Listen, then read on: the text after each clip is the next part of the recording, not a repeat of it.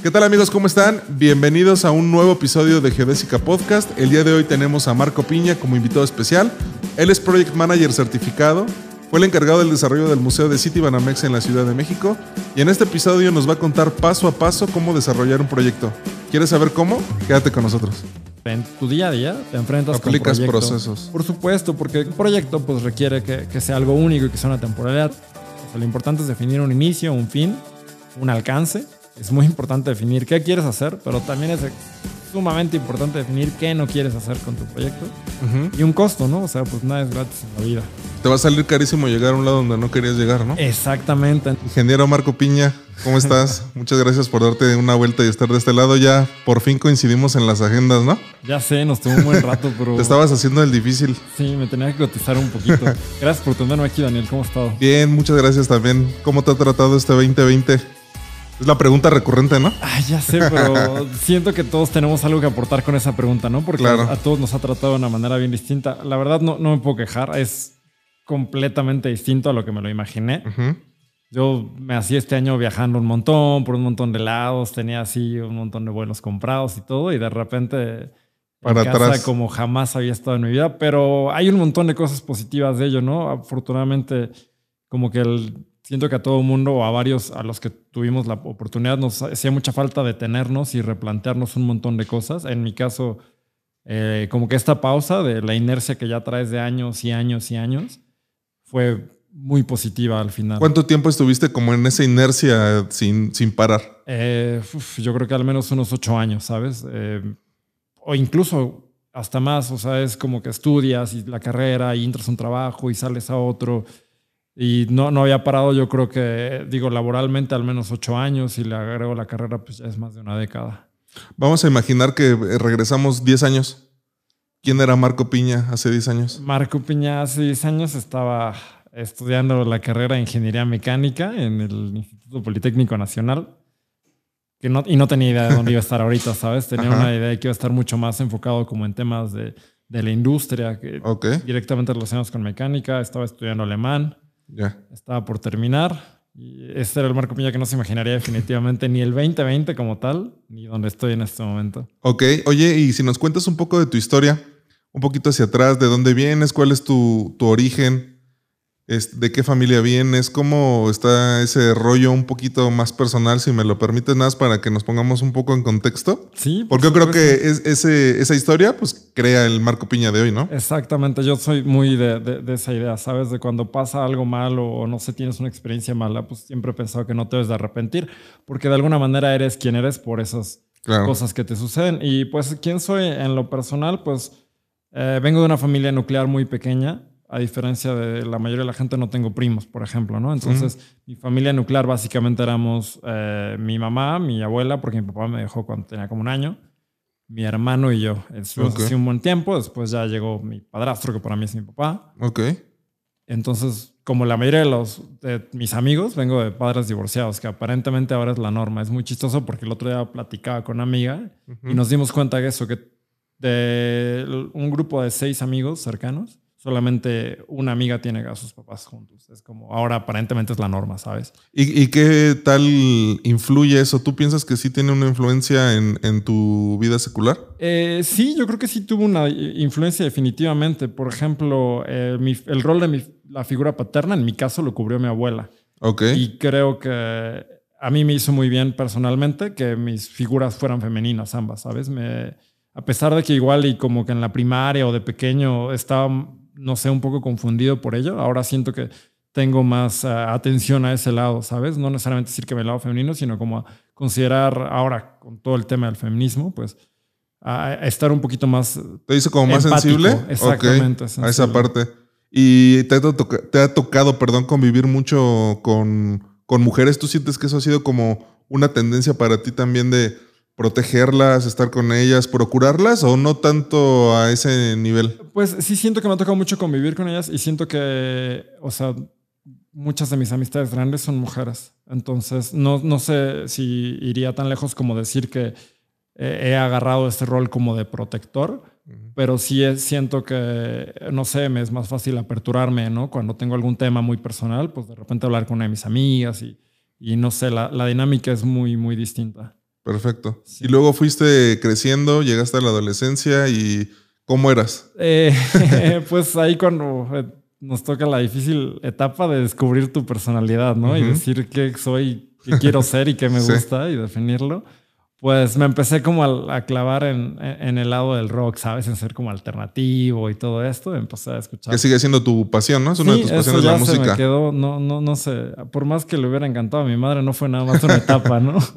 ¿No la superaste? Ah, nunca la superé. Ahí me quedé. Ahí sí, en la secundaria, pues digo, como que empecé a definir mis intereses en la secundaria, en la prepa, en mi adolescencia.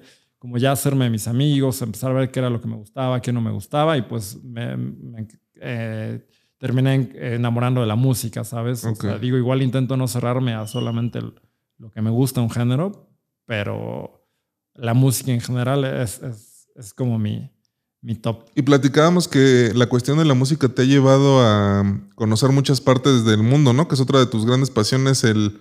Desde que yo te conozco es viajar y viajar y viajar. ¿Ha sido una fuerte influencia en la música? Sí, pues precisamente mi primer viaje así como solito fue a un festival en Monterrey, ¿no? Así con mi mejor amigo. Y de ahí en adelante todo ha sido como, oye, ¿y si vamos a tal festival, no sé, en Alemania? ¿Y si vamos a tal, a tal, a tal? Entonces ahí empecé a descubrir los viajes, me enamoré de ellos y ahora cada que puedo estoy fuera, ¿no? O sea, no necesariamente del país. También de repente ir a visitar así como otras ciudades, pueblos mágicos, así me encanta. Pero sí fue como que eh, todo esto partió de que dije, ay, ese festival se ve bien bueno, debería de ir. y una vez que fui y empiezas a conocer otras culturas y a ver otras cosas, dije, ah, ¿por qué no estoy haciendo esto todo el tiempo? ¿no? Digo, claro. Más allá de la barrera monetaria. Exacto. Y ahora, ¿cuáles fueron los, los viajes que perdiste? Los platicabas al inicio. Este año tenía un montón. O sea, justo ayer estaba recapitulando. Este año iba a ir a California, a Nueva York, a Suecia, a Polonia, a Las Vegas, al menos esos eran los que ya tenía seguro, ¿sabes? Tenía. te quedaste ahí en tu depa. Sí, ahí estaba todo ahí tranquilo. Te armaste tu, aprendiendo a cocinar festival. Más sí. Exacto. ok. Oye, ¿y tuviste claro siempre que querías estudiar una ingeniería? Eh, sí, yo diría que siempre estuve como más enfocado a ese lado y eventualmente ya fui como, como perfilándome hacia una y después medio la abandoné. Sí, te lo digo porque yo creo que nos vamos creando como una idea, una fijación mental, algo de ese tipo en el que ponemos estereotipos de cómo debería de ser eh, el ingeniero, ¿no? Entonces, eh, yo siento que rompes tú con todo ese estereotipo que existe de un ingeniero, como te lo imaginas, así, ¿no? Con sus botas, su casco, su camisa de cuadros. Y de repente llega Marco todo rocker, tatuado y el cabello largo y todo eso. ¿No ha sido una parte que en algún momento haya afectado tal vez la decisión de alguna empresa para contratarte. ¿Has luchado o realmente no? Porque te digo, estamos en México, me queda claro que en otros países, pues seguramente será de lo más normal. Sí, exacto. Pero aquí no. O sea, es así de, oye, este cuate, ¿qué onda? ¿Por qué trae el cabello tan largo, no? O ese tipo de cuestiones. ¿Te has enfrentado a, eso? Sí, totalmente. O sea, siento que eh, de 10 años para acá o de 8 años para acá el paradigma ha ido cambiando drásticamente, mucho más rápido de lo que esperaba pero cuando yo salí de la carrera, pues ya tenía el pelo largo. De por sí ya en la carrera yo era una, una vista rara, por así decirlo, ¿no? O sea, sí, sí salía, sobresalía entre mis compañeros. Ok. Y los profesores sí estaban sobre mí diciéndome cosas como, no, ¿cómo crees que te, va a ir bien así? O sea, en cuanto, o sea, está bien, disfrútalo ahorita, porque una vez que salgas al mundo laboral, al mundo de verdad, pues ya no vas a poder eh, verte así. Y sí, sí ha sido un problema, no te voy a mentir, o sea, eh, Hubo empresas donde ya tenía así una oferta y me dijeron, está súper bien, pero no entras si no te cortas el cabello. Así de plano, ¿no? Y digo, o sea, a pesar de que todos sabemos que es discriminación, pues ¿cómo lo pruebas, no? sí, claro. Sí, es complicado. No, o sea, no, no, no hay manera de ganar esa pelea. Entonces, digo, la verdad sí me aferré mucho a decir, no, pues yo voy a poder, ¿no? Debo demostrar que soy tan bueno que me aguanto con el cabello largo. Y no te lo voy a negar, me lo llegué a cortar alguna u otra vez, pero pues mi manera de intentarlo como compensar fue entrar a una empresa y demostrar que quien yo valía como trabajador era más que como que mi apariencia. Claro. Y sí, hubo, sí llegué a tener choques, incluso alguna vez con un director de operaciones que me, llegó a abiertamente a decir, mira, si no te cortas el cabello, tus oportunidades de crecimiento aquí se limitan. Y tenía como unos viajes, ¿no? unas capacitaciones a otros lados y así y, me, las canceló y todo. Y le dije, no, no te preocupes, o sea, yo no tengo problema por no tomarlas y pues yo prefiero poner mi, mis principios frente a doblarme ante ti. Pero afortunadamente ya en varios lados ya he visto que ahora no es un problema. O sea, te estoy hablando de que eso tiene quizás seis años, ese último enfrentamiento que tuve. ¿Fue el más fuerte? Sí, fue el más. Bueno, más allá de entrevistas donde me decían que no podía. De plano, mejor ni siquiera te daban el acceso. Ah, sí, exacto. O me decían sí, pero córtalo. O sea, si no, no pasa. Y este fue el último más fuerte porque ya estaba yo en una empresa pero sí ha ido cambiando drásticamente. O sea, ya he tenido oportunidad de trabajar incluso en el sector financiero y sin ningún problema, ¿sabes? O sea, digo, tampoco llegaba así como con los tatuajes de fuera y el pelo suelto, pero más allá de arreglarme un poquito, nadie nunca me dijo ni una sola cosa. Porque yo creo que ahorita sí está teniendo, como dices, mayor preponderancia eh, las herramientas que puedas tener, hablando de conocimiento, al aspecto, ¿no? Y cuando tú tienes, cuando tu necesidad es más grande que a lo mejor las herramientas o el conocimiento que tú tienes, es cuando cedes, ¿no? Así me pasó en, un caso, yo entré a trabajar a un banco y también fue una condición. Oye, si te quedas, yo también traía el cabello largo. y, este, y me decían, pero te tienes que cortar el cabello. Y entonces en aquel momento, pues sucumbí. sí, claro. Pues ni modo, o sea, mi necesidad es más grande que el conocimiento que yo tengo de decir, me pongo estricto. No, no, pues, ¿sabes qué? Te estás perdiendo de un CEO o así, así, o te estás perdiendo. Pues ahí era, no, o sea, realmente yo vengo a aprender. Y yo creo que las empresas te empiezan a forzar como a seguir manteniendo este estereotipo, ¿no? Sí, como mantener el status quo, ¿no? Y, te empiezan como lentamente a, ir forzando hacia ello. Y a veces es un poco más complicado porque, pues como tú dices, igual y de entrada te agarran y la necesidad es fuerte y pues tienes que, que ceder. Pero hay veces que ni siquiera así, como que entras y te van como quitando cosas de poquito en poquito, ¿no? Y de repente como ya estás tan comprometido, tan invertido en, esa empresa, ya tienes como un buen puesto, ya te gusta lo que haces, ya ganas lo que quieras y no sé, igual ya tienes responsabilidades en casa a las cuales atender, pues ya si de repente te empiezan a exigir un poquito, ya no es tan fácil decirle que no. Ya no es tan fácil decir, no, mis principios van primero y, y hazle como quieras, ¿no? Entonces sí siento que hay como, bueno, igual y recientemente no lo he sentido, pero sí hay como ese, ese empuje a, mantener los estereotipos, a mantener el status quo, a, forzarte a la imagen que creen que deberías de hacer de un ingeniero. Y yo solo siento que la única manera que he podido combatirlo en su momento ha sido pues demostrando, ¿sabes? O sea, no te voy a, negar, yo para mi primer trabajo pues dije, ni modo, me corto el pelo. Pero una vez que entré ahí estuve demostrando y demostrando y demostrando y dando pues, buenos resultados, al punto que eventualmente mi apariencia dejó de ser un, aspecto. Es chistoso, pero para mí es un orgullo que entré a una empresa donde específicamente cuando entré me lo pidieron que me lo cortara, fue mi primer empleo. Y te estoy hablando de que tres años después o cuatro, algo así, emitieron un nuevo código de vestimenta en el cual especificaba que los hombres podían tener el cabello largo, simplemente tenían que traerlo como recogido. Y así, como esto lo están haciendo por mí. Exactamente, porque yo era el único hombre con el cabello largo en la empresa. Entonces dije así como, vaya, eh, traje un poquito del cambio de mentalidad a este lado, ¿no? De acuerdo. Ya no se van a detener a contratar a alguien por eso que se me hace que es lo más importante, darle la oportunidad a la gente, porque, o sea, igual puedes llegar y decirle al reclutador, no, es que te estás perdiendo de alguien así, así, así, así, porque tus estereotipos o tus prejuicios, pero pues de alguna manera no le has demostrado nada, ¿no? Exactamente.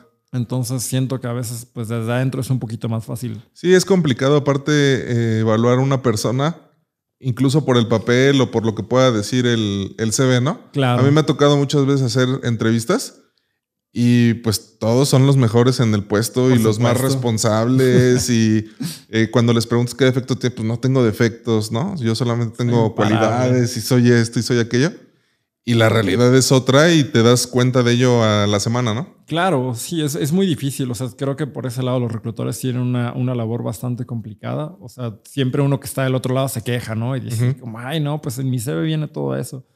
Pero pues tiene una labor muy difícil. Es muy difícil conocer a una persona tan brevemente. O sea, con sí. que te late tres series de entrevistas de una hora y leer el CV y una prueba psicométrica, pues sí te puede dar como un panorama. Igual y si de repente ya sabes que cuenta con los conocimientos, pero hay un montón de, cosas atrás que igual y no, no ayudan, ¿no? O sea, igual y es una persona súper prejuiciosa, igual y no tiene inteligencia emocional y pues cómo puedes saberlo. Entonces, por ese lado también lo entiendo, o sea, de este lado sí está difícil. Lo que yo busco al menos es que la gente, no sé, que se ve diferente, tenga la misma oportunidad. O sea, que no esa sea una, una, razón para decirle que no, que la razón para decirle que no sea que no tiene la experiencia, que el perfil no lo cumple.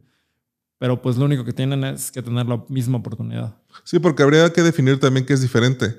Si tú en tu, en tu entorno, pues también tienes o compartes gustos de vestimenta y todo, y, y la gente diferente, pues es la que no tiene el cabello largo. Por supuesto. Eh, ¿No? Entonces, si a lo mejor a ti te tocara estar en la situación ahora de reclutar, pues tú dirías, pues aquí todos con el cabello largo y tú lo tienes corto y te vas, ¿no? ¿Podría ser así? Sí, por supuesto. O sea, obviamente. Porque que es diferente, ¿no? Exacto. Uno, uno, todos tenemos como comportamientos tribales en los cuales es nosotros contra los demás. Eso es algo que está metido en la naturaleza humana. Eso es algo evolutivo. Entonces, sí, como tú dices, mi ambiente pues todos saben como yo. Digo, no todos son ingenieros. Bueno, curiosamente algunos sí.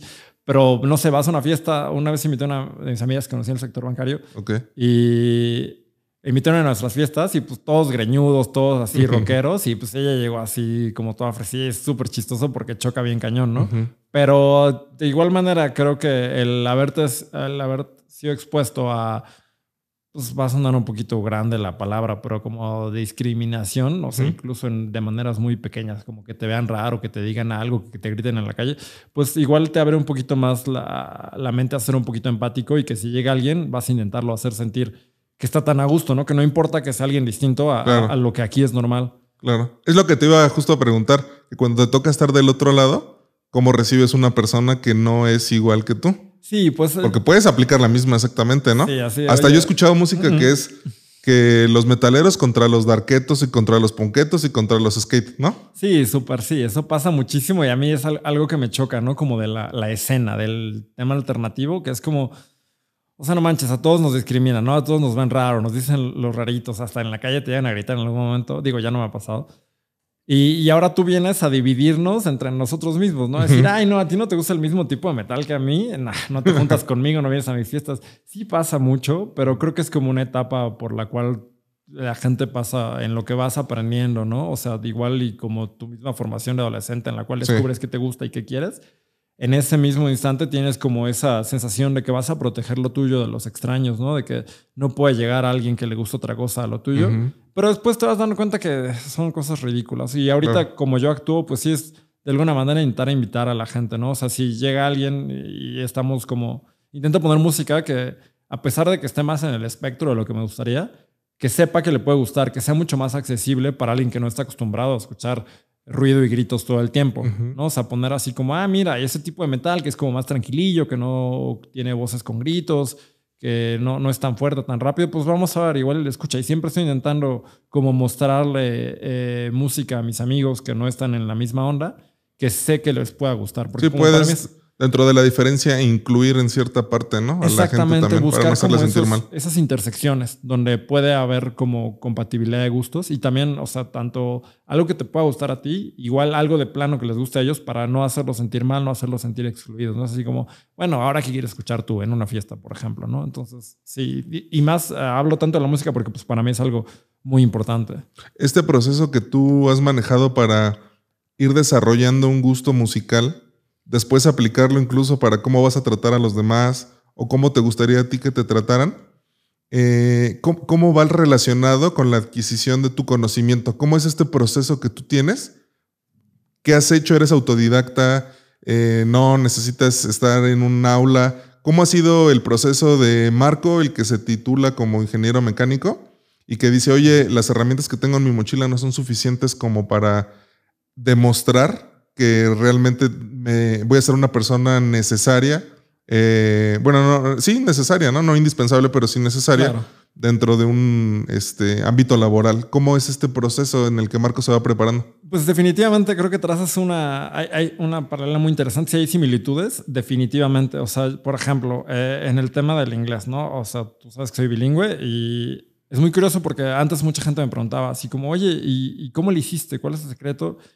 Y lo chistoso es que siempre decía es que a mí, la verdad, mi gusto por la música y los videojuegos me llevó a ello, porque de repente el interés, el no entender qué estaba pasando en algo, me llevaba a buscar un diccionario y decir, ah, eso significa, eso es lo que necesito para derrotar al jefe del juego, o, eso es lo, de lo que está cantando tal persona. Entonces eso como que despertó un interés por mi parte de estar buscando las cosas. También el tema de la música, o sea, como decir, ay, quiero escuchar más metal, ¿sabes? Entonces, digo, ahorita ya hay como plataformas súper buenas para conocer nueva música, o sea, no sé, Spotify o Apple Music. Entonces ya no necesitas meterte tanto de lleno. Y seguramente todavía mi experiencia es, más ligera comparada con hace 20 años, pero yo lo que hacía era pues en corto buscar, ah, me gusta esta banda, vamos a buscar cosas similares y vamos a ver eh, el guitarrista si estuvo en alguna otra banda y a ver proyectos alternos y proyectos solistas. Entonces ya estás como clavándote y buscándote y por tu parte buscando encontrar más cosas para tu beneficio, ¿no? Digo, en este caso es algo meramente eh, hedonista, ¿no? De placer, de, disfrutar algo, pero pues sí era como tener ese instinto de estar como buscando algo más y te digo, seguramente yo en comparación la tuve súper fácil porque pues ya teníamos el internet, ¿no? Entonces ya hay bases de datos, ya podías buscar discos, eventualmente estuvo YouTube. Pero antes pues era como andar buscando, literalmente husmeando discos en las disqueras y dedicarle muchísimo más tiempo para poder encontrar lo que te gustara. Entonces siento que ahí está como la, la, buena comparación porque esos son los ejemplos que en mi vida personal para desarrollar eh, mis gustos como tal de quien soy, me llevaron a, hacer como esa búsqueda, ese, ese tema, digamos, llamémoslo autodidacta. Y ahora en mi vida profesional creo que ha pasado algo muy similar, ¿sabes? O sea, creo que esa necesidad de conocimiento, de andar buscando, de tener un poco más, digo, como dices en el caso del ámbito laboral, es, es, buscar esa pequeña ventaja para volverte, la palabra que usaste me gustó mucho, más necesario, porque digo, indispensable creo que nadie es. Sí, ¿no? Pero más necesario, más atractivo, es, eso mismo me, me, llevó a buscar las otras herramientas, porque ahí viene un poquito del tema. Por ejemplo, yo estudio ingeniería mecánica y ahora me dedico de lleno a gestión de proyectos. Y, por ejemplo, sí, mucha gente me dice, ah, caray, estás como un poquito lejos de casa, ¿no? Como que no, te perdiste. sí, claro. Y, y, pues sí, o sea, afortunadamente, pues mi, mi el camino de carrera me, me, ha llevado hasta acá y, y de eso vino, ¿sabes? O sea, yo salí de la escuela, empecé a trabajar y de repente, por pura necesidad, me empecé a volver bueno en Excel. Yo me acuerdo que llevé cursos como en la primaria, en la secundaria, en la carrera ya no, y pues supuestamente sabía, pero obviamente todo, como muchas otras cosas en mi vida, felizmente lo olvidé. Y un día te topas con un jefe que te exige que hagas un reporte de tal o cual manera y pues no tenía otra más que buscar a hacer cómo se hacía y aprenderlo a hacer. Justamente eh, quisiera hacer un paréntesis. Mientras me estabas platicando, en mi mente estaba la, eh, la palabra necesidad, ¿no? Yo creo que tiene o va de la mano el tener la necesidad con el conocimiento. Por ejemplo, en tu caso, tuviste la necesidad de preguntarte, oye, ¿cómo resuelvo esto del juego? Y esa necesidad te llevó eh, de manera paralela a adquirir un conocimiento nuevo.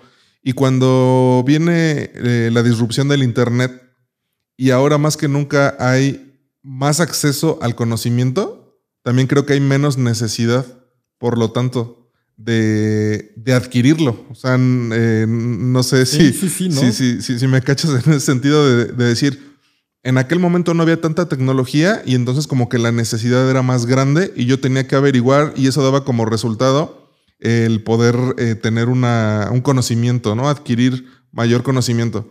Pero ahora sí ya no tengo esta necesidad porque ya me lo está resolviendo X software o, o, sabes que ya los videojuegos eh, ya están subtitulados. Claro. Y si bien arriba en, en, inglés, pero también abajo en español, o tú lo puedes configurar en el idioma que tú quieras.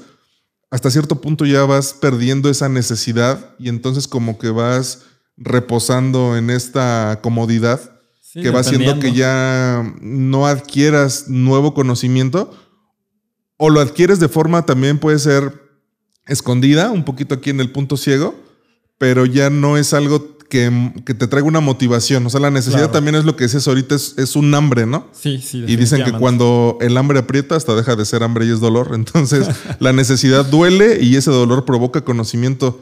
Ahora, ¿cómo ves esa parte de los procesos eh, nuevos de adquisición de conocimiento cuando se tiene tanta tecnología. ¿Tú cómo has hecho para no perder esa línea? Es que sí tienes razón, le diste como, como el clavo, porque de repente ya estamos expuestos a un exceso de información que está teniendo el efecto exactamente opuesto al que debería tener, ¿no? Está volviéndonos más dependientes de algunas cosas, está llenándonos de información falsa haciéndonos creer cosas que no son, estamos regresando en algunas cosas. Entonces sí creo que ese es un problema. Afortunadamente creo que en el momento en el cual yo me había enfrentado con la necesidad, no había tantas comodidades como las hay ahora, no podía volverme dependiente de tantas cosas como las hay ahora. Entonces no quiero tomar todo el crédito, supongo que alguna parte de la razón por la cual yo lo puedo librar es por el momento eh, del tiempo en el cual me vi afectado, ¿sabes? O sea, por cuando nací, vaya.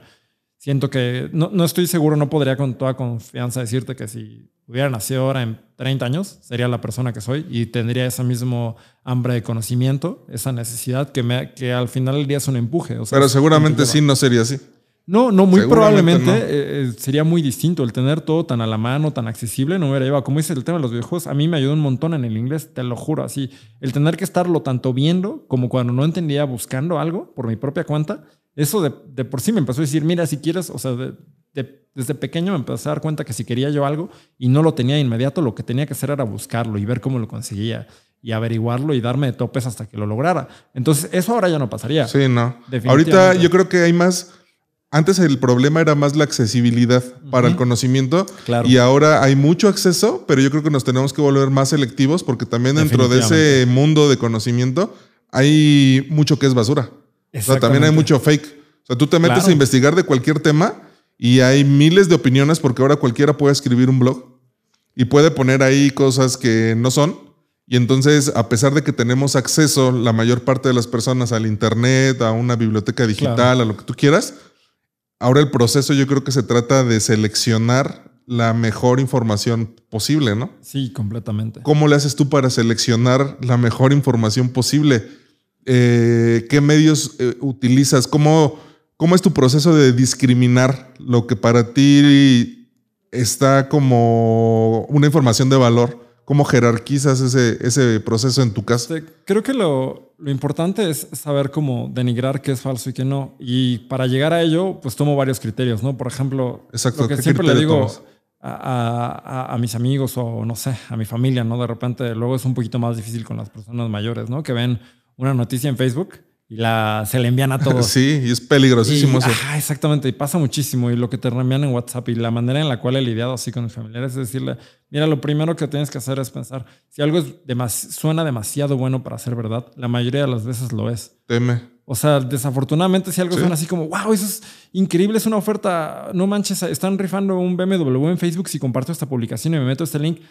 ¿De verdad crees que alguien está rifando un BMW en Facebook? O sea, si algo por lo general suena demasiado bueno para ser verdad, pues debes de empezar a dudar de él. Y una vez que dudas, pues qué más te queda que investigar, meterte y decir, a ver, vamos a ver qué hay y analizar quién podría estar ganando de esto, ¿no? O sea, como dices, de repente te puede llegar una noticia que es falsa o un blog o, algo que, que puede tener información que no es fidedigna. Y lo importante es cuestionarte quién puede estar detrás de ello y qué agenda tiene, qué está buscando con ello, ¿no? O sea, el caso de la desinformación, qué están buscando, o si te dicen que este producto es el mejor, pues a veces de repente te metes un blog de reseñas y solamente hablan de un producto, ¿no? Y dicen, no, no sé, este, esta bicicleta es la absolutamente mejor. Y después, si te pones a investigar un poco, si se te hace un poco sospechoso que hablen tan bien de uno, pues puede resultar que este blog o esta página, en verdad quien está detrás de ella es la marca de la bicicleta, ¿no? Y entonces están intentando pasar, hacerse pasar por una fuente imparcial, alguien que hace reseñas y resulta que a todos los demás les, les echa tierra y a determinada marca no. Entonces uno de los criterios es primero sospechar de, de que todo lo que parece ser bueno para ser verdad es verdad. El segundo es pensar quién puede estar detrás de ello. Y el tercero es siempre buscar la fuente de la información, saber de dónde viene. Y pues, no sé, o sea, siempre que te comparten temas de salud, pues buscar si hay estudios clínicos, ¿no? O Claro. sea, no simplemente leer que alguien dijo tal Antes cosa. empastillarte o tomarte un té de, de no sé qué, ¿no? Exactamente, ¿no? O sea, en corto buscar qué mejor que un estudio. O sea, quién va a ser más imparcial que, no sé, un estudio de una universidad. Claro. Que va a decir, pues no, simplemente no, no están ganando nada por ello más que conocimiento. Entonces, si hay un estudio, es bien divertido porque por lo general cuando alguien hace una tesis, muchísimas tesis posteriores se dedican a intentar eh, comprobar que lo que él hizo fue cierto, ¿no? Bueno, lo que esta persona investigó sí, sí tiene fundamentos y a veces comprueban que no y así, ese es el bello proceso de la ciencia. Entonces, no sé, por ejemplo, es como el, el alunizaje, ¿no? En, en los 60 y la gente que cree que esto no pasó. Ahí, por ejemplo, mi criterio más sencillo para determinar que sí pasó es como, pues pensemos en el contexto del mundo, ¿no? ¿Quién ganaría de ello y quién perdería si esta noticia fuera cierta? Entonces, en ese momento, pues el mundo estaba muy similar ahora, o bueno, no tanto, en la Guerra Fría, ¿no? Era, era el ápice de la carrera espacial. Los rusos estaban a todo lo que daban por ganarle a Estados Unidos y demostrar que el bloque comunista era más potente que el bloque capitalista. Entonces, pues si te pones a pensar es bien sencillo, los rusos tenían tecnología, ya tenían satélites, habían sido los primeros en salir a la Tierra, los primeros en orbitarla. Uh, Yuri Gagarin fue el, el, la primera persona en el espacio, el primer cosmonauta. Entonces, ellos definitivamente tenían la teoría, la tecnología y la teoría para Suficiente. comprobar si, los, si Estados Unidos estaba mintiendo. Ellos ya tenían satélites, ya podían saber de dónde venía la, la transmisión. Entonces, no creas que si hubiera sido falsa, los primeros en brincar a decir están mintiendo hubieran sido los rusos. Hubieran dicho, no, eso es falso y lo tenemos las pruebas por esto y por esto y por esto.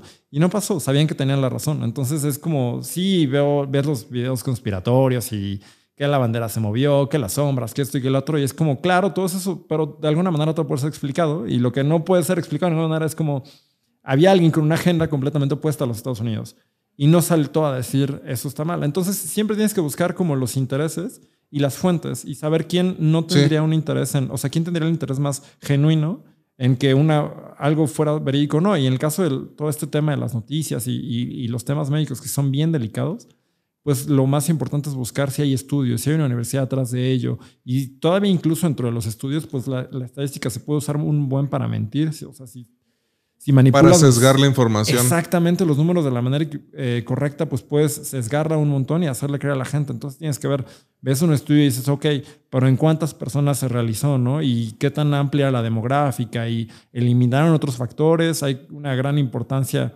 en poder diferenciar la correlación eh, entre la causa, ¿no? O sea, ahí ves, es- hay muchas cosas que van de la mano y uno podría sospechar, ah, ok, A está enredado con B, entonces A genera B, pero no es cierto, eso es correlación, no necesariamente causa.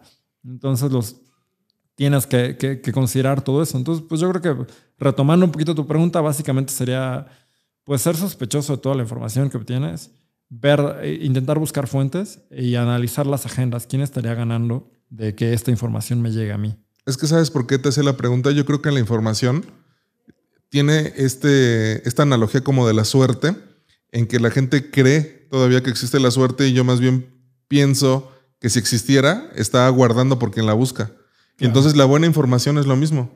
O sea, puede haber X información, pero va a estar aguardando por quien se va a dar el tiempo de crear un proceso o de crear lo que tú estabas diciendo, un análisis, el preguntarte, ¿no? Claro. Eh, mm, recuerdo que en algún momento platicábamos cuando nos, to- nos tocó resolver algún tema industrial y hablábamos de los análisis de riesgo, ¿no? Y esto lo platico Sí, mucho con, con- con mis equipos de trabajo de cómo haces un análisis de riesgo. Para mí la, la técnica que me he aprendido y que se me ha quedado muy grabada es la de what if.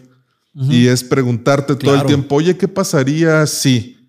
Eh, ¿Es verdad esto? ¿Qué pasaría? ¿Qué pasaría? Y siempre es un paso tan sencillo como de la A a la B y que, se puede, y que puede ser también tan eterno, que puede también ser tan abismal la diferencia entre hacerte una pregunta, ¿no? Decir, oye, eh, si estoy leyendo esto, pues simplemente tengo que aplicar un, un- un criterio de, de- de aceptación-rechazo. Sí, por No supuesto. puedo rechazar toda la información, pero tampoco no puedo aceptarla toda. Entonces yo creo que la buena información está por ahí, si la pudiéramos ver como la suerte agazapada, esperando que tú realices un proceso también selectivo en el que la tecnología te acerca o te facilita más este acceso para que tú puedas verlo desde arriba y entonces tomar una mejor este, selección, ¿no? ¿Por qué va todo, todo esto? Pareciera que estamos divagando, pero no.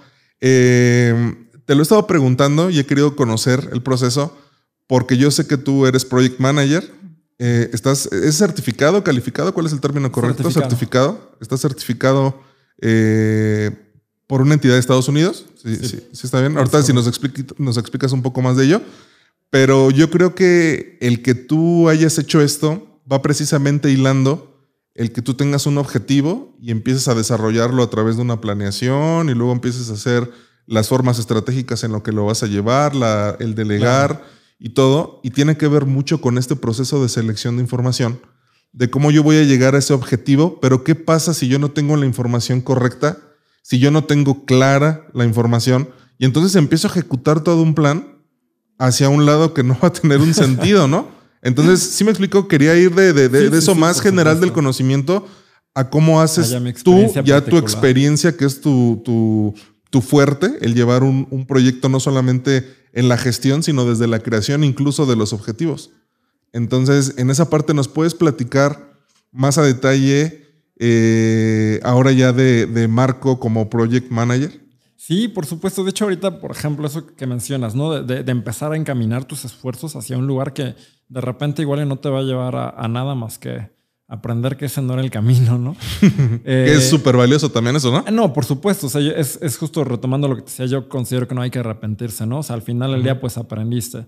Eh, entonces, de hecho, hay una, una, cita de uno de mis autores favoritos que se llama Neil Gaiman. No la recuerdo textualmente, pero básicamente lo que dice es que a veces cuando sucede la tragedia, eh, además de impactante y doloroso, es aliviante, porque ya no tienes que estarte preguntando el exactamente lo que decías, el what if, ¿no? O sea, como cuando vives con ansiedad por algo, pues de repente ese conocimiento es valioso y, aliviante. Pero bueno, regresando a esto, eh, no sé, ah, pues yo soy certificado como Project Manager eh, ante el Project Management Institute, que básicamente es un instituto que recopila las mejores prácticas de Project Management y año con año pues las está evaluando, hace encuestas entre sus miembros, averigua cuáles son las prácticas que mejor tienen resultados, qué se está dando en la industria y ya con base en eso emite un documento, un libro que se llama el PMBOK, que es el Project Management Body of Knowledge, en el cual recopila absolutamente todo. Es enorme, son como 500, 600 páginas y viene todo.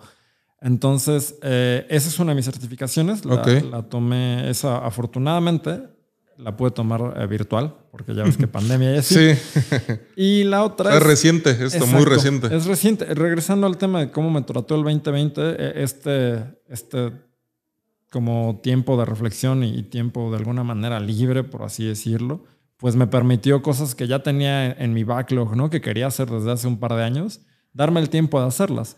Entonces, las cosas que hice fueron certificarme como Project Management Professional en el PMP y lo pude hacer digitalmente o, bueno, virtual. Y la otra fue una certificación en un tipo de metodología que se llama Ágil, que es muy distinta, pero también tiene un campo de aplicación muy bueno.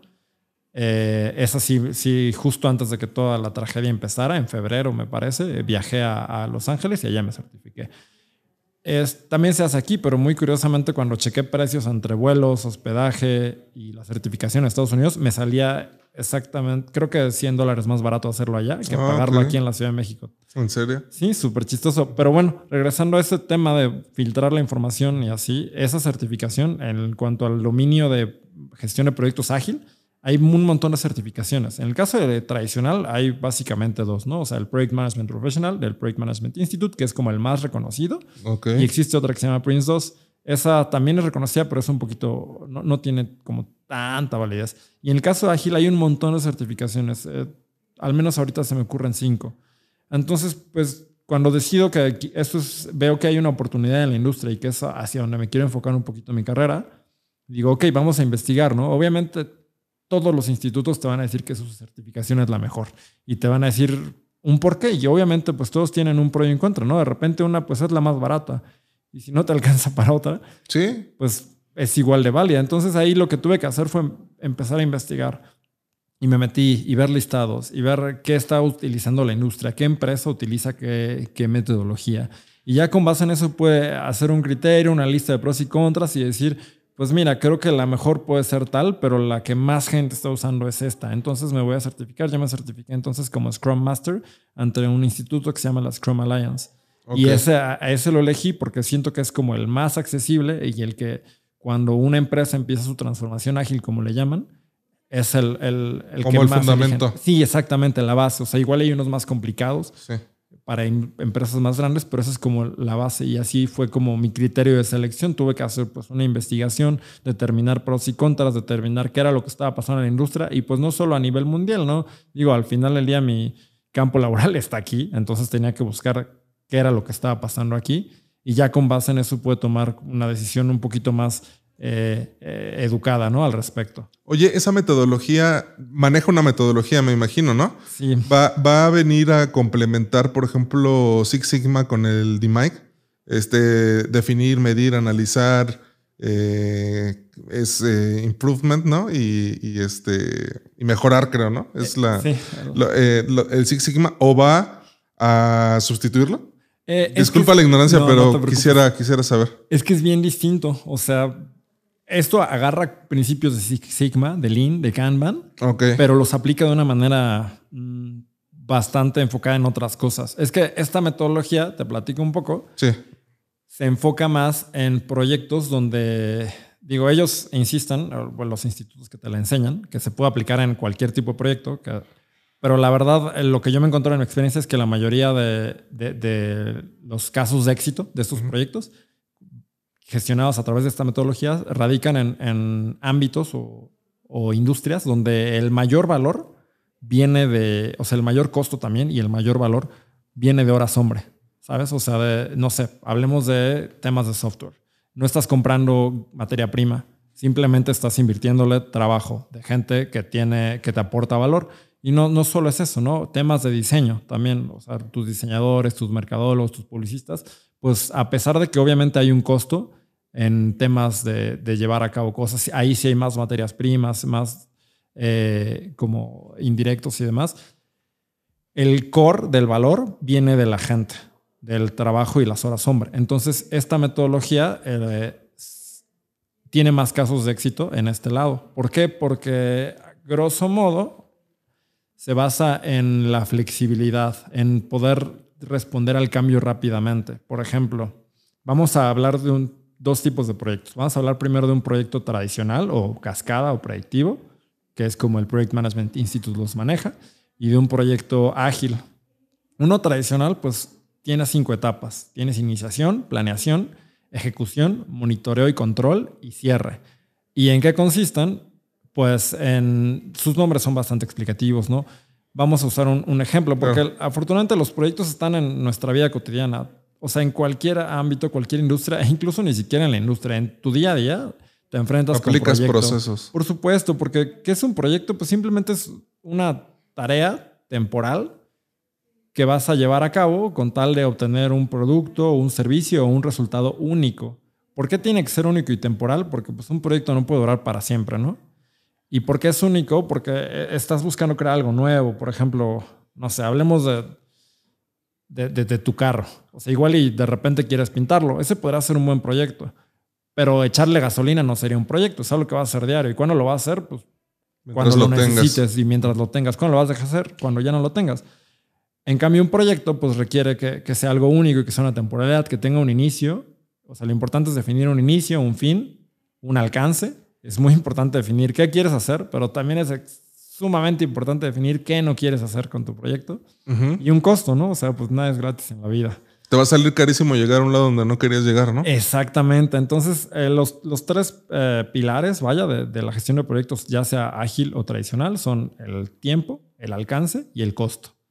Y aquí viene la principal diferencia. En el caso de la gestión de proyectos tradicional, lo que va a estar fijo es el alcance. O sea, tú vas a definir, yo quiero hacer esto y lo quiero hacer así. Y de alguna manera, a pesar de que en todos lados digan que pues, no te quieres salir del costo, ¿no? Y tampoco de- Sí. del presupuesto y tampoco quieres excederte en el tiempo, pues al final del día, si de repente tienes que gastar un poquito más para alcanzar tus resultados, pues te aguantas, ¿no? Y dices, ni modo, y le desembolsas. Y también si te vas a retrasar dos semanas, pues te retrasas, no hay de otra. No es lo ideal, pero en, llega a pasar. Entonces, en esta gestión de proyectos, lo primero que haces es como que tienes una idea de qué quieres hacer. Digamos que quieres, no sé, eh, remodelar tu casa, ¿no? Entonces, primero tienes como esa idea y esa será la etapa de iniciación, donde vas a empezar a definir a grosso modo, eh, grosso modo, la- las, las cosas que quieres, o sea, vas a definir el tiempo en el cual lo quieres hacer. ¿Sabes qué? Lo quiero tener más o menos para la mitad de año, el siguiente año. Igual no es una fecha exacta, pero ya tienes como un rango de tiempo. Vas a definir el costo, el presupuesto que estás dispuesto a gastar y vas a empezar a definir qué quieres hacer. A ver, voy a remodelar mi casa, sí, pero ¿qué le voy a hacer? ¿Vas a meterte con el techo? No, solamente quiero cambiar el piso, solamente quiero remodelar el baño, solamente quiero esto. Entonces esa es la primera etapa, la iniciación, donde empiezas como a definir de manera un poco burda esos tres puntos. Es como el chart en, en este en Six Sigma, ¿no? Exactamente. Igual. Quiero como hilarlo algo que, Claro, algo que ya estás como que, más, co- que conozco un más poco más. Ajá, exacto. con- Después ya de viene la segunda etapa, que es la planeación, donde ya te vas a meter a, no sé, sabes que igual y me pongo a buscar en una, en Home Depot, eh, cuánto cuesta el piso, cuánto cuesta una taza de baño, cuánto cuesta esta pintura, el yeso. Igual y ya vas y le preguntas a, a un pintor, a un albañil. Ya empiezas como a hacerte un presupuesto. O sea, primero ya sabes cuánto yo querías gastar y ahora vas a empezar a aterrizarlo con base en las cosas que quieres pues cuánto te va a ir costando. Y ya puedes irle preguntando tanto, eh, ver tiempos de entrega de tus productos, ¿no? Ver eh, con tus proveedores, con, con, los contratistas, cuánto se van a tardar. Entonces ya puedes definir un cronograma, ya puedes empezar a hilar tus dependencias. ¿Sabes qué? Eh, el albañil se toma tanto en aplicarme, en ponerlo el piso, pero pues no puedo ponerlo a trabajar antes de que me llegue el piso, ¿no? Entonces ya empiezas a, ver qué actividad depende de cuál otra, empiezas a poner igual y unos hitos críticos en los cuales tienes que fijar.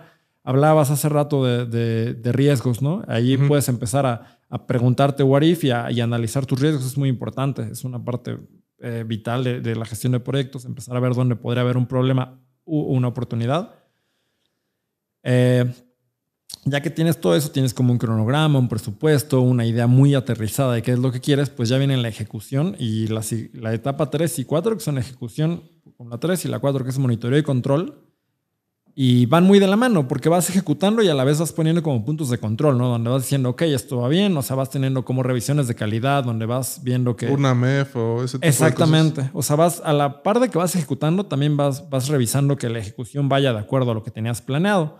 O sea, son etapas que sería, ah, en mi opinión, muy difícil como cortar, ¿no? Y decir, empieza una y termina la otra. Tienes que ver la manera de irlas hilando. Van muy hiladas, exactamente. Y ahí ya va la ejecución, ¿no? Regresando al ejemplo de la casa, pues ya ahí ya están llegando tus insumos. Estás eh, comprando los insumos, ya van llegando, ya de repente los estás poniendo. Eso es como la ejecución. Y ya el monitoreo y control, pues de repente te das una vuelta para ver que, que el piso esté quedando como quieres o que la, pintura sí es exactamente el color como te la imaginabas, ¿no? Ya viene como andar revisando que sí haya sido bien hecho todo. Oye, en esa parte, disculpa que te interrumpa como paréntesis. Eh, el software que se utiliza mucho, por ejemplo, en calidad para monitorear o para poder experimentar y darte una idea de qué pudiera pasar si mueves determinada variable es el Minitab, ¿no? Se utiliza mucho.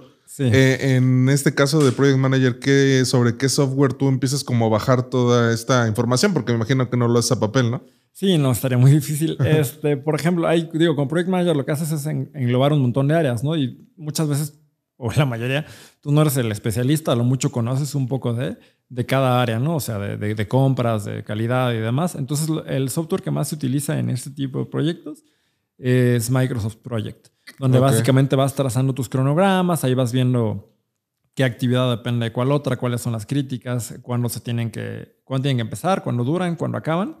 Y hay un, un, punto que se llama la ruta crítica, que es, son las actividades que si se retrasan, directamente van a impactar que se retrase el proyecto. Entonces, o sea, hay cosas que dices, no, bueno, pues si llega dos días tarde no pasa nada, porque mientras voy a estar con esa otra cosa. Oye, perdón, y la metodología trata al final de llegar, sí lo sea el objetivo, pero el objetivo principal de la metodología, en el caso de Six Sigma, es tener una reducción de costos al final, ¿no? Incluso para la certificación te dicen, oye, tienes que poner, implementar toda esta metodología y al final tiene que ser demostrable financieramente que hubo una reducción. Eh, en esto nada más, eh, en, lo que tú hablas de, un proyecto eh, de administración como el que tú llevas, es llegar a un objetivo que pudiera ser tener menos merma o aperturar tres, cuatro nuevas sucursales a través de esto, o lo que decías de las horas hombre tener una reducción de horas hombre que me represente tener más flujo para yo poder implementar hacia adelante otro tipo de proyectos. ¿Cuál sería el, el, fin al que vamos a llegar con, este, con esta metodología de gestionar un proyecto? Claro, el fin de, llevar toda la metodología es cumplir con el proyecto y apegarte a tus tres pilares, ¿no? O sea, no vas, no quieres salirte de tiempo, no quieres salirte de costo, no quieres cambiar tu alcance. O sea, no quieres que tu casa te cueste el doble de lo que tenías planeado, no quieres que te tome el doble de tiempo de lo que tenías planeado, o no sé, en cuanto alcance, igual y de repente tú te estabas imaginando algo, así súper increíble, ¿no? Unos acabados, wow, así unos muebles súper padres y de repente, pues, no, no tienes nada de eso, ¿no? Entonces tienes que, el, fin es, es, quedarte dentro de tus límites de eso, lo que definiste, ¿no? Tu, tu, tiempo, tu presupuesto y tu alcance. Lo que decías, tu alcance es como... Eh, la parte donde van a orbitar las demás cosas, ¿no? Claro. Todo va a ir ahí en función Todo va a girar alrededor de esos dos, exactamente, porque tú defines qué es lo que quieres y pues al final del día qué es lo que quieres, cómo lo vas a llevar, cómo lo vas a lograr con tiempo y con dinero. Okay. Entonces, a veces esos dos factores van a estar fluctuando, pero lo que está, en, al menos en la metodología tradicional, lo que está fijo es qué quieres, qué quieres lograr y cómo lo quieres, ¿no? Y como te decía, es muy importante definir qué quieres hacer y qué no quieres hacer. O sea, porque muchas veces te, te, fijas solamente en el que quieres hacer, pero el no, el no ponerle atención a las partes que no estás dispuesto a admitir en tu proyecto, muchas veces te lleva a que lentamente se vayan metiendo poquitas cosas, ¿no? Así de repente dices, ay, ¿sabes qué estaría bueno? Y si nos metemos en esto, y si le agregamos esto, y si esto, y así. Y ya te saliste de presupuesto. Exactamente. Ese es como de los riesgos más comunes cuando estás gestionando un proyecto. Por eso es muy importante desde un inicio definir tu alcance y decir, esto es lo que quiero, pero también esto es lo que no quiero. No me voy a meter con esto, no me meter en estos problemas. Y regresando a, a, esta gestión, la última etapa pues es el cierre, ¿no? O sea, cuando ya tienes una aceptación, ¿no? Hablando de con un cliente, pues ya tienes un show and tell, lo ve, dice, ok, me gusta, perfecto, ya terminamos y pues documentación de cierre, ¿no? En el caso donde se, se necesite. Esa es básicamente la estructura de un proyecto tradicional, como lo conocemos, como tiene toda la vida de llevarse a cabo. Ok. Y sobre qué se centra, pues que lo, el alcance es ley y el, el tiempo y el, y el presupuesto van a girar alrededor de él. Pero esta metodología en algunos ámbitos tiene unas limitaciones muy grandes. O sea, por ejemplo, suponte que muchas veces el, el, feedback, la retroalimentación con tu cliente, la tienes muy tarde. O sea, no sé, armas una gran parte de tu proyecto y se la muestras, te la prueba, sigues con otra segunda gran parte. Pero para esto pueden pasar meses, ¿sabes? O sea, estás invirtiéndole meses de materia prima, de horas hombre, de trabajo, de tu tiempo, de todo y al final el cliente lo ve y dice, no. No me gusta. No me gusta. Y hay industrias que son súper cambiantes, que un día la gente quiere algo y al otro día es completamente distinto. Entonces imagínate que eres una empresa grande de software, que estás así desarrollando un nuevo, una nueva aplicación, un nuevo programa y tienes como una idea, ¿no? Y entonces estás haciendo, haciendo, haciendo y tú toma, no sé, un año y de repente antes de que tú liberes todo, ves que tu competencia saca algo que es distinto y que a la gente le está encantando. Entonces tú ya tienes tantos meses de trabajo echados a perder que no te sirven más que de aprendizaje a la mala. Sí. Entonces, en, en, los 80 me parece, se crea la metodología ágil, que básicamente se va a centrar alrededor de estar entregando cosas funcionales en, en periodos de tiempo breves. Eh, regresándonos al ejemplo de las bueno, al, tema de los tres pilares, en lugar de tener el alcance fijo y, que el tiempo y el dinero orbiten alrededor de él, lo que vas a hacer en este tipo de proyectos es que te vas a, fijar, lo que va a estar completamente fijo, más bien, va a ser el tiempo y el costo. Tú vas a decir, yo voy a trabajar por tantos meses y me va a costar tanto. Puedes tener muy claramente ya el, el costo porque es como te decía, o sea, la gran parte del costo va a venir de horas hombre de, trabajo de gente con, con value, con expertise. Entonces, tú fijas eso y el alcance puedes tener algo muy general de más o menos qué es lo que quieres, pero va a ir cambiando, va a ir cambiando, va a ir cambiando. Entonces, a pesar de que tengas una idea muy, muy general al inicio, probablemente cuando termines hay un montón de cosas que no hayas considerado. Entonces, el alcance es el que es mucho más flexible aquí. En el tema de la metodología tradicional de proyectos, muchas veces el, el cambio se le tiene un montón de miedo. O sea, llega un cambio y hay un, hay un proceso completo que se llama proceso de control de cambios, donde llega la solicitud, se hace un análisis, se ve si, cuánto va a impactar en tal y en tal. Y la metodología ágil, en cambio, abraza el cambio. Dice, no importa, todo lo que esté cambiando, como al final del día no voy a comprar nada nuevo y voy a andar revisando en periodos de tiempo súper breves, cambiar algo no me va a costar los mismos ocho meses que me hubiera costado en un proyecto tradicional, igual y me costó tres semanas de trabajo, que la, verdad, la verdad termina siendo despreciable.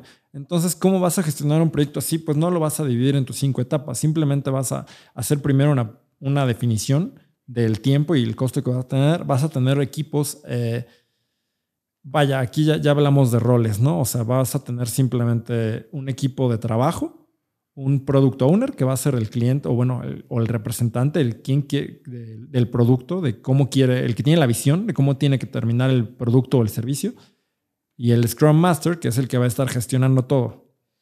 Entonces vas a dividir tu trabajo en iteraciones, en sprints, que pueden ser desde dos semanas hasta seis, más o menos. Digo, igual todo puede variar, es una metodología, no es una ley, ¿no? Y vas a estar trabajando así. Vamos a poner un ejemplo para poderlo aterrizar un poquito mejor. Vamos a hablar de, ya sé, de diseño. Digo, no es mi especialidad de ninguna manera, pero bueno. Supongamos que quieres sacar una botella de algo, ¿no? A la venta. Eh, vamos a, vender cervezas, por ejemplo. Entonces, tu, tu tema del diseño, pues va a implicar la botella y la etiqueta, básicamente, ¿no? La imagen. Entonces, esta metodología se basa en estar cambiando rápidamente y estar entregando productos funcionales en cada, cada, sprint, cada iteración. Tú vas a entregar algo que funciona. No necesariamente significa que ya va a ser tu producto final. Ah, ok. Pero para algo ya te funciona. Agarramos este ejemplo de, de la botella. Supongamos que en tu primera iteración, pues determinas únicamente el diseño de la botella y, no sé, el tamaño de la etiqueta, ¿no? No, vas no sabes cómo se va a ver, qué colores va a llevar, el material ni nada. Simplemente sabes que va a ser una botella de tal altura, de tal diámetro y una etiqueta igual de tal, tanto de largo por tanto de ancho. Entonces, eso no es un funcional en el aspecto de que lo vas a llevar al público, ¿no? No le vas a vender una botella vacía sin ningún diseño al público, pero habrá departamentos en tu compañía o en tu proyecto a los cuales eso ya les sirva. Eso ya les puede ser suficiente logística para estimar Ah, eh, almacenaje, eso ya le puede ser para el, el estimar, no sé cuánto te va a costar transportarlo, en las tarimas. Dimensional, son como previos de, de, muchos lados. Entonces, de alguna manera ya es un producto funcional, no para todo, pero para algunas cosas sí. Entonces vas a tener una segunda iteración, ¿no? Ya la terminas y empiezas con tu siguiente iteración y dices, ok, ahora vamos a empezar con el diseño de la etiqueta. ¿Cómo, ¿Qué podríamos agarrar en este periodo de, digamos, tres semanas? Pues vamos a diseñar, no sé, o dos semanas, el logo. ¿no? Entonces, pues ya diseñas ya puedo publicitar, ya puedo hacer mis campañas de planeación. Ya le es funcional, ya se lo pasas a, no sé, a tus redes sociales, ¿no? A tu community manager y ya puede empezar a mover el logo por varios lados. Igual si vas a registrarlo ante el INPI, pues ya lo puedes meter de una vez. Ya, ya tienes, es algo que es funcional, no, no lo vas a vender al público. ¿Sabes cuál era mi duda? Disculpa. ¿Y cuál será la salvaguarda que maneja Ágil para que esta flexibilidad sobre el alcance no sea igual a una justificación? ¿A qué voy? O sea, es tan flexible que, bueno, salió mal, pero busco cómo justificarlo porque soy muy flexible. O sea, me aprovecho de la flexibilidad para justificar el que a lo mejor no estoy teniendo un buen resultado. Pero cuando me dices que, que tiene que ser funcional, yo creo que esa es la principal salvaguarda. Exactamente. soy flexible, pero no al nivel de que me entregues algo que no va a servir. Exacto. De alguna manera te está aterrizando, ¿no? Que tiene que ser funcional. Y por el otro lado tienes al, al product owner que funge el rol de estar diciendo, yo te voy a aceptar esto. O sea, obviamente cada iteración o cada sprint van a andar platicando. Va a ser como una, una discusión interesante entre la gente que en sí hace el trabajo y que sabe que es realísticamente posible, eh, o sea, llevar a cabo, y, el, y el, la representación del cliente que te va a decir qué quiere y qué le funciona. ¿Hay un límite de sprint que, de iteraciones que tú tienes? ¿Las defines desde un inicio? Eh, ¿O es parte de la flexibilidad? Eh, las defines, o sea, en, en, la flexibilidad lo que puedes hacer es definir la cantidad de sprints que vas a tener, ¿no? Como te estoy diciendo que el costo y el tiempo es lo, fijo. Entonces tú dices, ¿sabes qué? Pues voy a tener seis sprints de tres semanas. Entonces va a ser un proyecto de 18 semanas. Y eso me va a costar tanto. Que salga, pues de alguna manera no sabemos. No lo tenemos por seguro, pero sabemos que va a salir en tanto tiempo. Ah, ok. Entonces, siguiendo con el ejemplo de la botella, pues bueno, es el product owner el encargado de que lo que te entreguen no esté no sea así como, bueno, pues sí, pero en flexibilidad me, me, excuso para no entregarte algo que funciona y el criterio que tiene que ser algo funcional, entrega con entrega. Entonces, digamos, ya hiciste tu logo, ¿no? Y ahora viene eh, el diseño como tal de la etiqueta, ¿no? Ya empiezas a ponerle los colores y el marco y la información que lleva. Entonces termina tu siguiente sprint y pues ya tienes tu etiqueta, ya tienes una imagen de la botella como tal. Igual y ahorita esta no, no la puedes sacar al público porque pues hay, hay normativas, ¿no? O sea, tienes que, apelar a, lo que el gobierno te solicita. Sí, sí. Por ejemplo, ahorita con todo este tema del etiquetado de los alimentos, ¿no? O sea, de repente llega este cambio normativa y ahora tienes que adaptarte a ello. Entonces, igual y en tu primera... Tropicalizar, diríamos, acá en el underground. y, y, vaya, er, el, igual y en tu primera iteración de respecto a la pura etiqueta, no vas a, a meterle eso. Igual y simplemente le metes diseño y eso para qué te va a servir pues igual y te es funcional otra vez como para publicidad, para redes sociales, igual y vas a tener un, focus group donde le preguntes a la gente qué opinan de la etiqueta como tal ya diseñada, antes de tenerte que meter a la normativa que te va a decir que la fuente tiene que tener determinada altura, que tiene que llevar estas leyendas, hecho en México, contenido de alcohol si estamos hablando de una cerveza y demás. Igual eso ya lo pueles ir acomodando después, ¿no? En otro sprint, pero en el primero ya es otro producto funcional porque ya le estás este, ya estás revisando con la gente eh, qué, le, qué les, mensaje les transmite la botella, si les gusta, qué opinan en la etiqueta, qué no Tienes una compilación de entregables. Y es que ya, ya o sea, ¿con qué empezamos? Con una botella, con un tamaño de etiqueta, con un logo, ahora vamos ya con una etiqueta, e igual y después haces una última iteración para ya eh, incorporar este tema normativo, ¿no? Gubernamental. Entonces ya en unas, ¿qué fueron? Cuatro iteraciones ya tienes tu producto. En lugar de, ¿qué hubiera pasado si lo hubieras hecho ágilmente? Digo, si no lo hubieras hecho ágilmente, si lo hubieras hecho tradicional. Pues eh, estás así, le dices a tu... Es, es como una caja negra, ¿sabes? Como cliente muchas veces es una caja negra un proyecto tradicional, porque tú llegas y le dices, ok, quiero esto, ¿cuánto me cobras? ¿Cuánto tiempo me toma? Y te dicen, sí, es tanto dinero y es tanto tiempo. Entonces tú depositas ahí tu dinero, esperas que pase el tiempo y de repente ya te llega algo, o sea, ya te sale el resultado. Y si no te gustó. Pues muchas veces ya te tienes que conformar con el resultado. Exactamente, o sea, igual y, hay determinada flexibilidad. Te dicen, ok, sí, tenemos una o dos revisiones, determinados cambios, pero pues... Muy dado en los diseñadores, tenemos dos rondas. Exactamente. O tres rondas. Pero si a la tercera no te gustó, pues lo siento, ¿no? Pero pues ya lo habíamos acordado desde un inicio. En cambio, en este tema ágil, pues como lo estás revisando sprint con sprint, iteración con iteración, si son cada dos semanas, pues ya tienes retroalimentación el cliente de qué le gusta, qué no le gusta, qué le sirve, qué no le sirve, inmediata. Entonces, si perdiste dos semanas trabajando en algo que no era, no es comparable con, con el tema de la, analogía de la caja negra, ¿no? Donde el es como una maquinita donde tú metes tu dinero, esperas un tiempo y sale un producto. Te guste o no, pues ya ojalá tengas mucha suerte. claro. Entonces, para industrias donde eh, el mayor valor viene de, gente y de su trabajo y no de materias primas, pues es muy útil. O sea, sí te ayuda mucho esa flexibilidad. O sea, de repente, no sé, el cliente, en esos temas de diseño, ¿no? El cliente te dice, uy, ¿sabes qué se me acaba de ocurrir? Estaría buenísimo que ahora llevara. Eh, claro, tienes la apertura nuevamente. Una mascota. Ok. Ok, ahorita lo incorporamos, no importa, ¿no? No, no, no hubo ya una entrega, ha habido como entregas parciales, pero todas han sido funcionales. Oye, perdón, ¿y si ese cambio representa el que te eleve el costo? Entonces, ¿deja de ser viable porque tú ya lo habías establecido desde un inicio? Si tienes un límite, pues puedes, o sea, sí puedes. Va a depender obviamente del cliente, ¿no? Claro, o sea, puedes declinarlo, decirle, mira, ¿sabes qué? yo creo que este cambio es muy grande y nos va a representar, a pesar de que teníamos considerado seis sprints, va a ser uno entero nuevo. Entonces, pues si quieres, considera un sprint nuevo.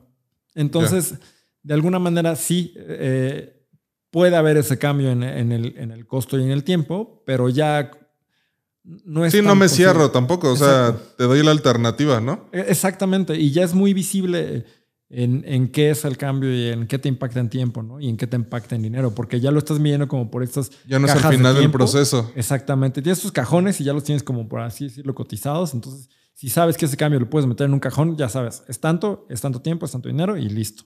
Entonces, sí, sí puede impactar, pero la, la idea de que atrás de ello el mayor valor sea este lo que la gente aporta, pues te da la facilidad de que muchas veces no tengo un impacto en costo y no tengo un impacto en tiempo. A veces va a significar que de repente digas, uy, sabes que ya no quiero esto, pero en lugar trabajame en esto, en lugar de yo trabajo en esto, y bien, todos felices, ¿sabes?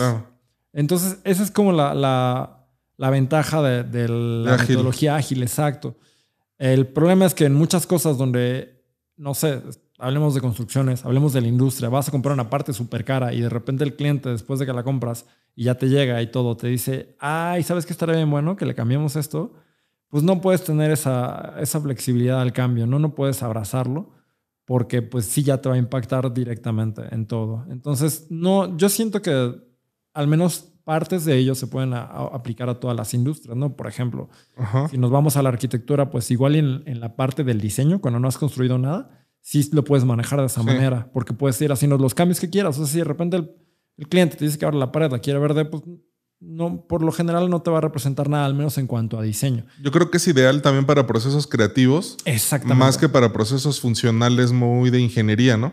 en donde no, esta pieza tiene que ser así y no me la puedes pedir de esta forma porque tiene toda una explicación científica y de ingeniería y de lo que me digas hacia atrás, ¿no?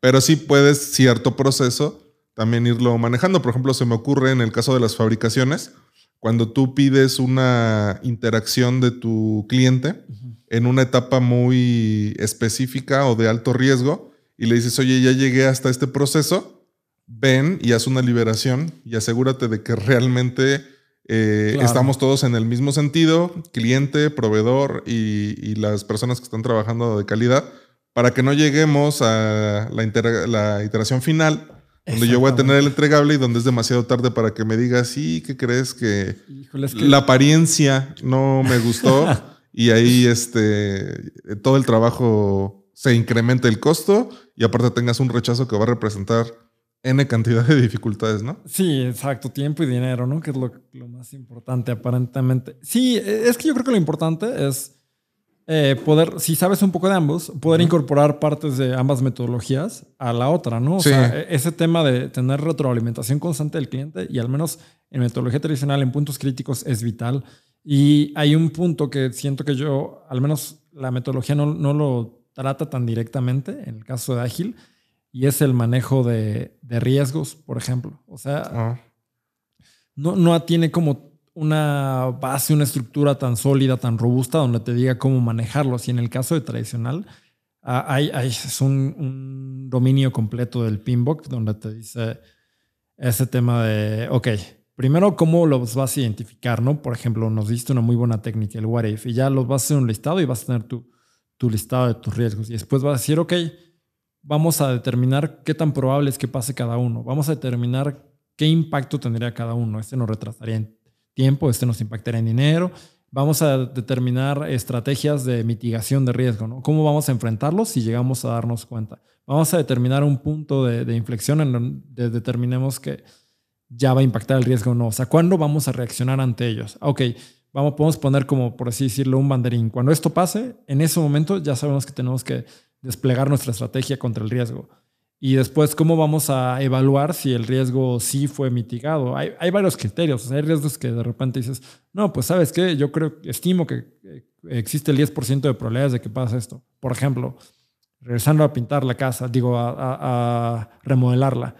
Pues no estamos en temporada de lluvias, pero de repente está lloviendo. Vamos a determinar pintar tal día, ¿no? Y esperemos que, que no pinte. ¿Cuáles son las probabilidades? Pues 10%. ¿Cuál sería una estrategia de mitigación de riesgo? Pues una puede ser eh, cambiar tu día de pintura, ¿no? ¿Sabes qué? Vamos a esperarnos un mes hasta que ya de plano no estoy viendo. Pero eso que te impacta, pues en tiempo. ¿Cuál sería otra posible estrategia para afrontar el riesgo? Pues aceptarlo. Ok, eh, todos estamos de acuerdo que la, probabilidad es suficientemente baja y que el impacto en tiempo o en dinero será suficientemente bajo, pues venga, aceptémoslo. O luego existe otra estrategia que es como transferencia, ¿no? No sé, por ejemplo.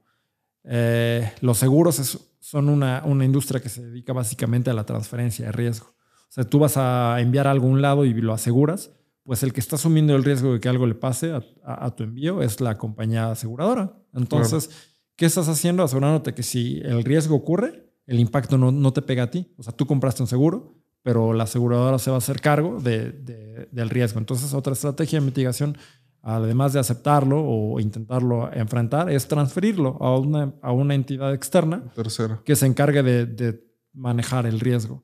Entonces hay, hay muchas maneras. Entonces te acabo de platicar un montón de cosas que, dice... Eh, tradicional. Tradicional. Y aparte lo acompaña, siento yo, también del sistema de gestión.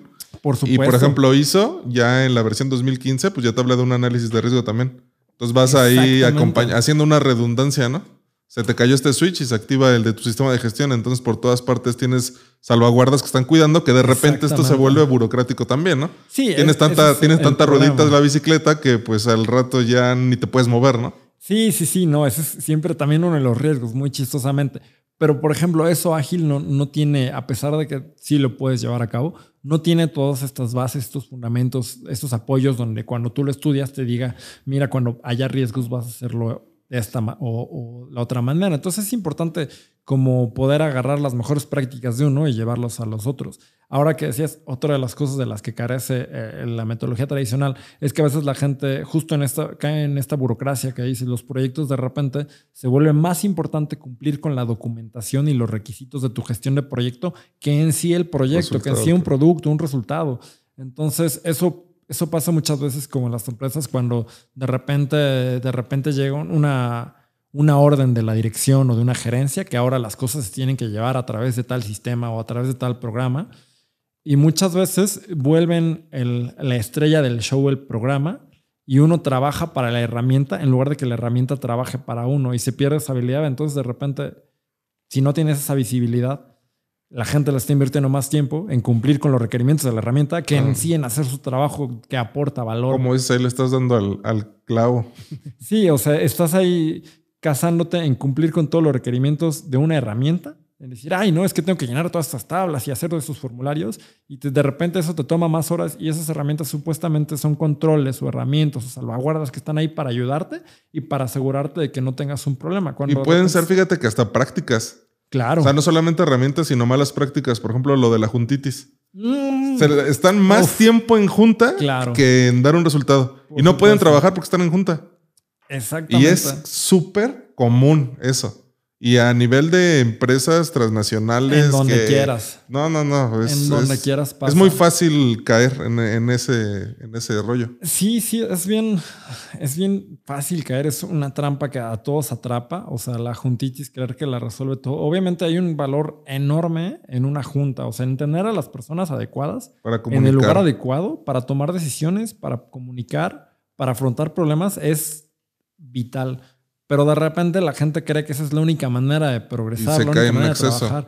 Digo, es bien chistoso, pero yo siempre que voy a una junta la clasifico como fue una buena junta o pudo haber sido un correo bien estructurado. Exactamente. Porque montones de veces un correo había, habría hecho las mismas veces, pero es como pudo haber sido un correo.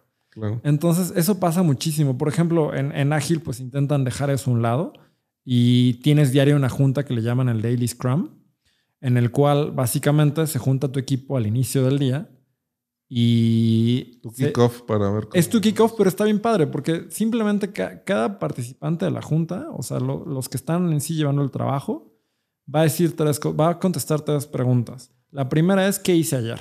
Para poner al equipo al día en tu estatus. La siguiente es: ¿qué voy a hacer hoy? Para que la gente sepa si tiene alguna dependencia y está esperando que tú le entregues algo, pues ya sabe que vas a trabajar en ello hoy o que no, no lo, no lo espera y que se ponga a trabajar en otra cosa. Y la tercera pregunta es, ¿qué impedimentos tengo? O sea, ¿sabes qué? Voy a trabajar en esto, pero estoy esperando una respuesta del cliente. Entonces, igual y la mitad del día, pues no estoy, no puedo en sí hacer nada, ¿no? Ok. Digo, ya encontré otra cosa que hacer. Entonces, la, la base es, ¿qué hice ayer? ¿Qué voy a hacer hoy? ¿Y qué impedimentos tengo? Entonces, la idea es que tengas una junta de 15 minutos máximo en el cual el equipo se reúna, diga eso y no necesariamente vas a abordar cuando veas un impedimento, no en ese momento vas a detener al, hablante y decir, ah, estás esperando respuesta del cliente, vamos a hablarle ahorita, quedémonos todos. No es el momento. No, no es el momento. Ahí, Imita perfecto. Exactamente, solamente estás informando y si ya tienes un impedimento, ya todos están enterados y puedes de inmediato, terminando la junta, ahora sí sabes que las, solamente los involucrados vamos a afrontarlo, vamos a ver cómo lo resolvemos, a, a quitar ese impedimento. Y la idea es eso, o sea, ya tienes una junta súper funcional, súper planeada. Muchos incluso dicen que debe ser de pie, ¿no? O sea, para que te asegures de que se queden esos 15 minutos y que la gente no, no aborde otros temas. De acuerdo. No, no, no se claven demasiado en uno, ¿no? Simplemente es, son contestar esas tres preguntas y a mí se me hace una práctica buenísima. O sea, creo que algo que pueda, puedan aprender, o sea, la metodología tradicional puede tomar de ahí es, es, este formato de junta. Si quieres no es diario, si quieres no son 15 minutos, pero cuando las hagas que la gente sepa que van a esas cosas y porque es bien común que en una junta te desvías del tema. ¿Sabes quién maneja mucho esa información? No sé si, has escuchado a Tim Ferris, eh, a ese autor. Bueno, tiene varios libros y dice Tim Ferris que precisamente, oye, no te atiende una llamada más por atenderla. ¿Esto se puede ver por correo? Mándame un correo. O sea, ya la llamada o la junta ya es el último recurso, pero siempre hay que buscar que el tiempo se pueda optimizar de la manera correcta o eficiente dentro de parámetros ágiles, ¿no? Y yo creo que se va desvirtuando mucho eso en, como dices, en lo tradicional, porque no hay como ese ejercicio de estarlo haciendo constantemente, ¿no? Súper, súper interesante. Sí, tienes toda la razón. La verdad, no, no conozco a esta persona, pero cada herramienta de comunicación tiene una, tiene pros y contras y tiene un mejor caso de uso. Entonces, yo estoy completamente de acuerdo. O sea, si requieres comunicación de persona a persona con una respuesta inmediata de algo quizás no tan crítico, pues igual y la mensajería instantánea en el celular es la respuesta. O sea, ¿para qué mandarle un correo a alguien cuando te puede contestar un WhatsApp, un mensaje de texto de inmediato y aclararte una duda súper sencilla, ¿no? O sea, ok, sí existe el caso de documentar, pero cada, hoy en día cada herramienta de comunicación pues todas tienen un historial, ¿no? Al final del día todos están guardando la conversación. Entonces, yo siempre, yo estoy muy, muy en contra de que todo tenga que ir eh, como fundamentado en un correo. Y después, no sé, el correo tiene otras flexibilidades. Puedes adjuntar archivos, puedes estructurar el texto de una manera muy visual, donde puntualmente le pongas cinco preguntas y sabes que sobre el mismo correo te va a responder y te va a poner abajo mis res- respuestas en rojo y ya te van a contestar exactamente las cinco preguntas que quieres. El teléfono es muy bueno para cosas de una urgencia así inmediata, ¿no? Que tienes que atender en ese momento. Ok, no deja un rastro, pero si a veces necesitas informarle algo de alguien importantísimo, pues yo creo que la mejor manera es el correo y la junta pues es la última, ¿no? O sea, porque al final del día creo que lo que muchas empresas o muchas personas no visualizan es el costo de una junta. O sea, si de repente tienes a 10 personas en una junta, ¿cuánto te está costando la hora de cada persona? Y, hay veces que mucha gente ni siquiera invitan a la gente correcta, ¿no? Hay gente que va a la junta a estar todo, todo el tiempo en el celular, casi que quedándose dormido, y no es como su culpa, simplemente es un asunto que igual y no le impacta o sí le interesa, pero no a tal nivel de detalle, entonces solamente va a estar ahí perdiendo su tiempo. E incluso las personas que sí tienen que estar ahí, de igual manera tienes que contabilizar el tiempo que no te están produciendo valor y simplemente están Sí. en una junta y cuántas personas son y cuánto te cuesta sus horas. De repente una junta te sale carísima y nadie ve eso. Nadie se da cuenta. Nadie está como, o sea, obviamente no, no te vas a poner a, a decir, ay, esta junta fue de 500 pesos, esta de 2000, pero si tienes Una eh, noción. en mente que te está costando algo, pues igual ya te, te detienes las ganas de para cada pequeño asunto que te salga. Hacer una junta. Exactamente. Oye, este, este tema está súper interesante. Me, me- me gusta muchísimo. Yo creo que nos podríamos tardar aquí tres días y no, Súper, ter- sí. no terminar. Pero ya para ir cerrando, porque el tiempo se nos está acabando, eh, dos cosas para finalizar. Una es, eh, tuviste por ahí un proyecto muy importante, de Sí. un, ya aplicando todo este conocimiento de un museo. Sí. Si nos puedes decir así a grandes rasgos. Y la, la otra eh, que, que te, que te quiero preguntar es, ¿y ahora en qué vas a estar? Porque ese proyecto ya está terminado. sí. Ahora, ¿qué es el proyecto o lo nuevo en lo que vas a estar? Eh, este proyecto que tú dices fue un museo para City Banamex que está en el centro de la Ciudad de México, sobre la calle Isabel la Católica, esquina con Venustiano Carranza. Es un museo del banco, es un espacio abierto al público, gratis. Digo, justo abrimos y a los cinco o seis meses ya estamos cerrados por la cuarentena, pero Sí, bueno. sí, sí. Fue un proyecto, el proyecto más grande en el que he trabajado por sí solo fue, vaya, estuve ahí casi dos años en- trabajando en él. Eh, involucró una institución enorme como es un banco que tiene muchísimos departamentos, muchísima burocracia y muchísimos canales de comunicación que tienes que, que apegarte a ellos, ¿no? Como seguir los canales correctos o no recibir respuesta de plano. Involucró gestionar muchísimas áreas, muchísimas personas, muchísimos recursos. Pero vaya, fue un aprendizaje padrísimo, porque por ejemplo, si tú antes me preguntaras a mí de muchísimas cosas de arquitectura o de museografía o de diseño, pues no tendría ni la menor idea, pero pues como project manager, igual no, nunca te vuelves especialista, pero vas aprendiendo un montón, un montón de cosas. De cada proyecto. Exacto, porque de repente, incluso no sé, cuando juntas a tus especialistas y te dicen que tienen un riesgo, pues aprendes de esa cosa, ¿no? dices, ah, claro, ¿no? no yo no tenía en cuenta que eso, que, que eso se lleva de tal o cual manera. Entonces fue un proyecto bien padre, porque tuvimos que, que el edificio es histórico, está protegido por el INA y hay que lidiar también con organismos gubernamentales, con las restricciones que puede tener el tener el debido respeto a un, a un edificio histórico, ¿no? No vas a llegar a quererle cambiar Sí, toda la fachada claro, y, claro. y arruinarlo. Entonces tuvimos esa arista de, de la parte del banco, esa arista de la parte de, del edificio histórico, la parte del diseño, la parte de la museografía. eh, y aparte es un, un museo que consolida, por un lado, una parte tradicional con obras de arte y por otro lado, experiencias interactivas. Ok. Entonces es, es un mix Súper interesante. muy interesante. Suena, suena raro, pero la verdad es muy, muy, un proyecto muy, muy padre. Y cuando vas y lo vives, es bien distinto a cualquier cosa que te puedas. Sí, yo creo que hay que recomendar a la gente que nos escucha que nos está viendo que se dé la oportunidad de asistir a un museo, de ver realmente arte. Yo era uno de los que creía que eso me iba a aburrir y tuve la oportunidad de ir al Museo del Prado en, en Madrid. claro. Y yo decía, "Mm, no, pues mejor vamos al Bernabéu. No, ese tipo de cosas. Claro. Y cuando fui quedé fascinado. O sea, acabé llevándome, ya sabes, las réplicas así de, este quiero y lo voy a imprimir y, y me llevo este libro y me llevo esto y me llevo aquello. O sea, es fascinante, realmente sí te envuelve un ambiente de esos. Y a veces no nos damos la oportunidad porque a lo mejor creemos que ese no es nuestro estilo Claro. o no sé qué idea nos vamos creando.